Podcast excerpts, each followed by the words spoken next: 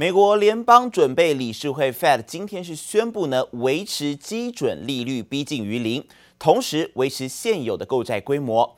然而，联准会主席鲍尔他提到了，哎，确实在股市还有其他地方看到了一些泡沫，哎，吓坏了股市啊！此番言论是促使美股在最后十五分钟急杀，包括标普还有纳斯达克是应声翻黑，而道琼更是收跌了超过一百六十点。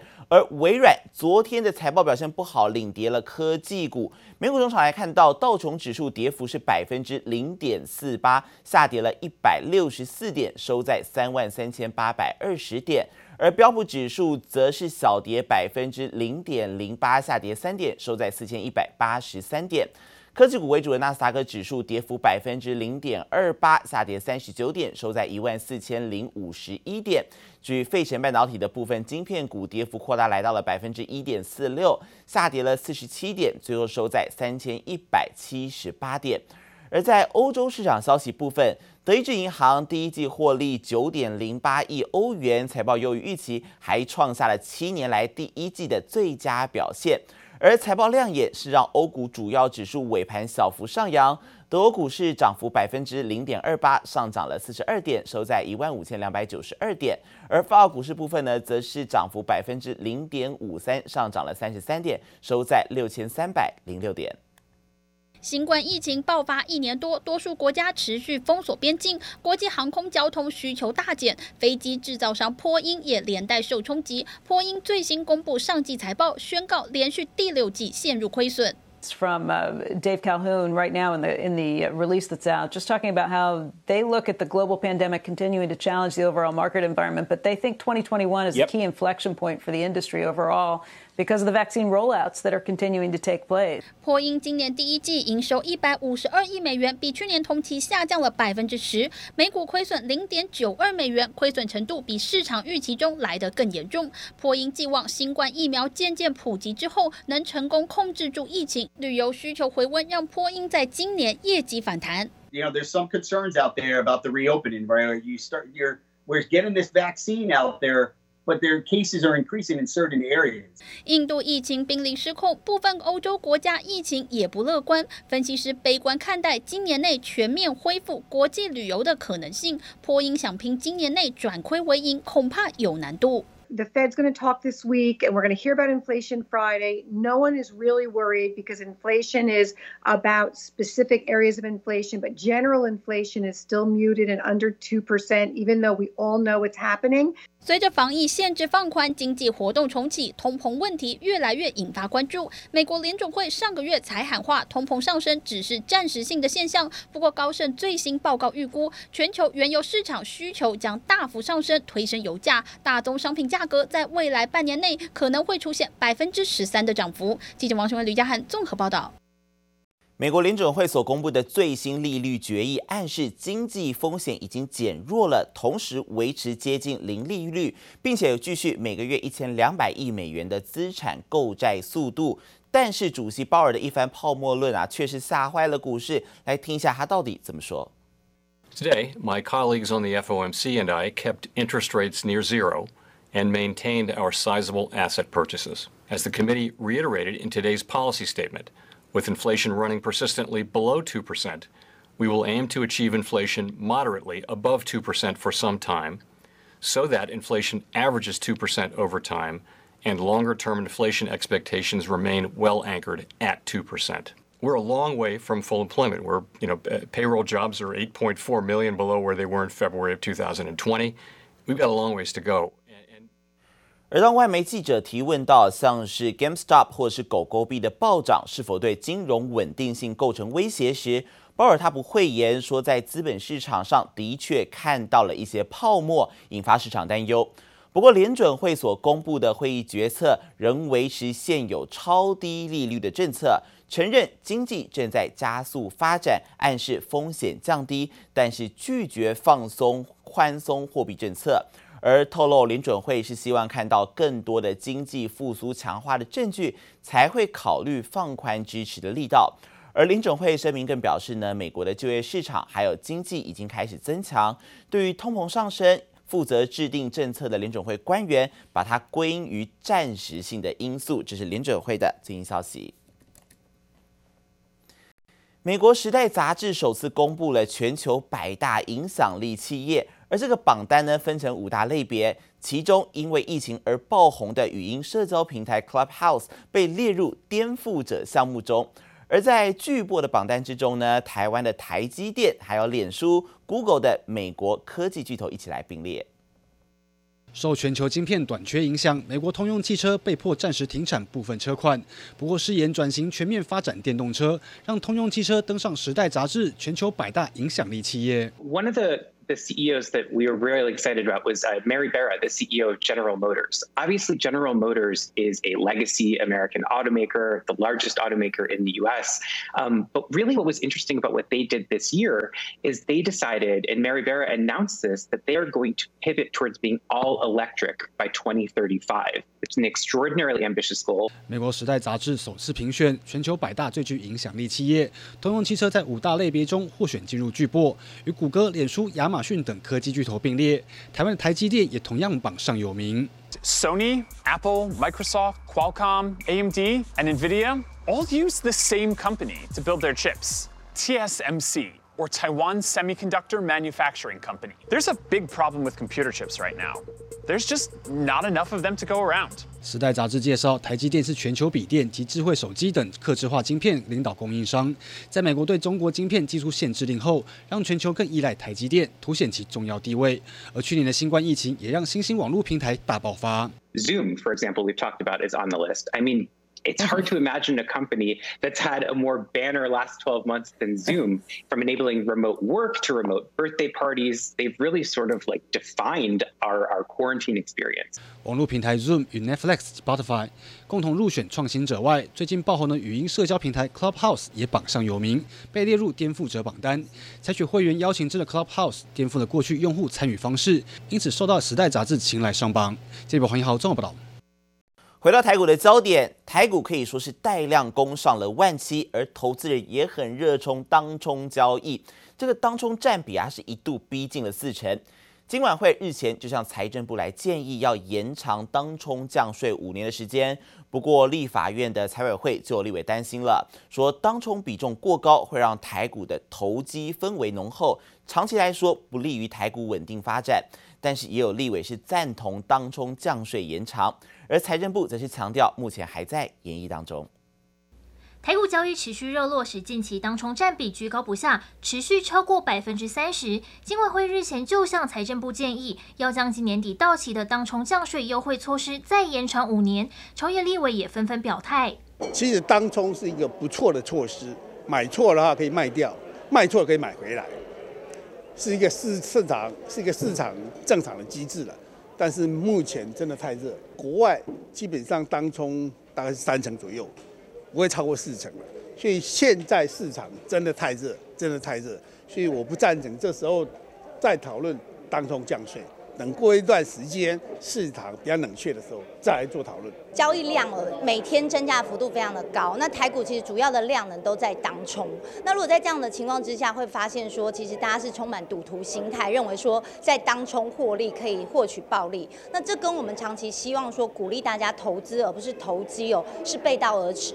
尽管有立委投反对票，但金管会主委黄天牧日前曾说自己支持延长实施税率减半，因为当冲占整个交易量高，有助于提升台湾交易市场机制。当冲降税的实施也确。实带动证交税成长，预估四月证交税有机会超越三月的两百二十亿元，再创新高。只是就怕助长投机歪风，有市场专家认为，当冲火热让台股现在就像一个大赌场，提出警告，希望主管机关针对延长与否审慎评估。最近那个当冲的量，大部分都集中在所谓的一个航运、呃面板类股啊，大部分都集中在这些个股。那这些都是最近因为基本面不错。股价一路走多头，所以引发这么多当冲客。但也许未来一段时间，当股市没有这么热的时候，当中的量就会自然会减少。那跟当时的交易的状况、市场的行情有很密切的关系。降税只是一个一个一个中间的原因之一。财政部强调，目前还在研议中，就看当冲降税是否延期持续活络台股发展。记者洪荣苏伟民台北采访报道。不止股市火热，在汇市的部分，新台币最近一个月升值超过六角，连续两天是以二十七元的收盘价位，而二十八号盘中更是持续站稳二十七字头，最高升值了五点七分。有资深汇银主管就分析了，说新台币的这一波上涨暂时没有尽头，二七字头恐怕会成为短期的一个新常态。而新台币续创二四年新高，也吸引了散户大买美元，银行美元存款的询问度跟着明显大增。新台币升幅又快又猛，创下近二十四年来连续两天以二十七元价位收盘记录后，二十八号盘中最高来到二十七点八四八元，升值五点七分。站稳二十七字头。在明天凌晨的时候，呃，这个联准会要公布最新的利率决策会议。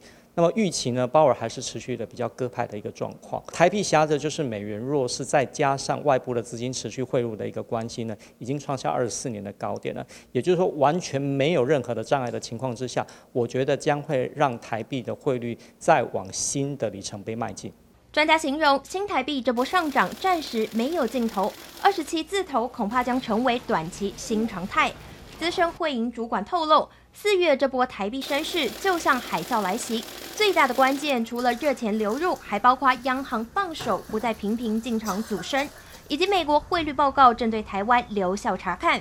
新台币近一个月升值超过六角，吸引散户大买美元。有效买美元，然后存到定存里面去。现在买比较便宜啊，先存活存，因为要买保单嘛，哎，所以有机动性。新台币续创近二十四年新高，吸引散户蚂蚁雄兵美元买盘出笼，各家银行打出高利美元活存方案抢客，银行大厅内美元存款询问度大爆表。虽然短期间的话可以利用强势的台币换一些美元起来，但是如果台币持续升值的话，你把美元资产部位放太多的话，自然而然的话再换回来的时候也会有呃相对的一个损失。强势台币暂时没尽头，外币资产配置比重不宜过高。专家也提醒有实质需求的民众再去换美元放存款，因为如果小笔资金，美元三个月年息普遍在大约百分之零点六。还是低于台币定存的百分之零点七左右，所以可能捡不到便宜。记者叶玉玲、林秋强台北采访报道。昨天市场最关注的两场法说会，不外乎就是 IC 设计联发科，还有晶圆代工厂联电了。而其中联电呢，在扩产消息方面，更是正式的宣布，将要和多家客户携手一起来扩充产能。客户是以议定价格的方式预付定金，来确保接下来三到五年稳定的供货需求。预计二零二三年第二季可以正式投产，而且总投资金额是达到了新台币一千亿元。而且据我们的了解哦，这个合作的客户其实不止先前外传的六家哦，实际上已经横跨了台湾、韩国、美国还有欧洲的这一些客户。而联电同时也公布了财报数字。毛利率达到了百分之二十六点五，攀上近六年来的新高。EPS 则是达到了零点八五元，超越市场所预期的零点五九元。而联电也预期第二季晶圆的出货量大约是季增百分之二，和法人先前预估是相同的。而晶圆的平均售价 SP 则是上涨百分之三到百分之四，是略逊于法人预估的百分之六。而毛利率要挑战百分之三十，产能利用率则是当然会达到百分之百。厂房内机器二十四小时不停歇，忙着赶工，因应产能吃紧状况。联电二十八号宣布，将与多家全球领先的 IC 设计客户共同携手，扩充在台南科学园区的产能，将采二十八纳米制程，月产能二点五万片。不过，客户必须将以议定价格预先支付定金，拓建产能，预计二零二三年第二季投产，总投资金额将达到新台币一千亿元。未来三年，联电在南科的投资金额将将达到一千五百亿元。业界看好联电的保证金模式，在三到五年的期间内，确保最低基本产能，既可稳定价格，又能防止市况转变，将达到双赢局面。So the behavior of this, you know, toward to this agreement with the customer is different than just putting a CapEx for them. And we call this innovative win-win collaboration model because this, uh, this, this arrangement. is supported by a multi-year product alignment. So this is a multiple years agreement. 受惠二十八奈米制程贡献增加，加上涨价效益带动，联电第一季毛利率达到百分之二十六点五，达到近六年的新高。税后纯益一百零四点二八亿元，季减百分之九点二，年增三点七二倍。